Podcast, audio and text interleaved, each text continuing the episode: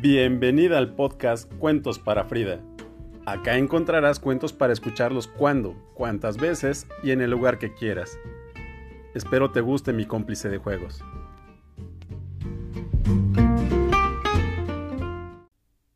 Mary Edwards Walker, cirujana. Había una vez una niña llamada Mary, que usaba la ropa que se le antojaba, botas, pantalones, corbatas y camisas. En esa época se esperaba que las niñas usaran corsés ajustados y capas de crinolina bajo el vestido. Era difícil moverse y hasta respirar con ropa así. Pero, a diferencia de los papás de sus amigas, la mamá y el papá de Mary creían que toda la gente, incluyendo a las niñas, podía usar la ropa que quisiera. El padre de Mary, un médico autodidacta, creía que todos sus hijos serían más felices y estarían más sanos si usaban camisetas y pantalones cómodos, sobre todo en los veranos húmedos y cálidos.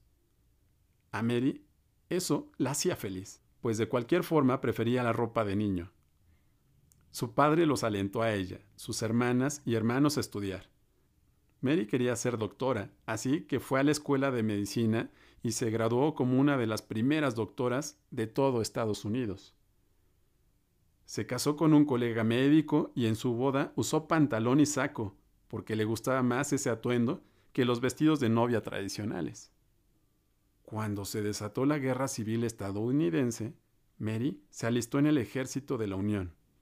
Varias veces la arrestaron por usar ropa de hombre, pero para Mary solo era ropa, y ella usaba lo que se le antojaba.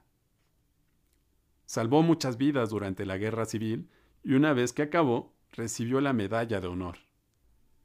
Mary usó su medalla toda la vida, en el cuello de su abrigo, junto a su corbata. 26 de noviembre de 1832, 21 de febrero de 1919. Estados Unidos de América.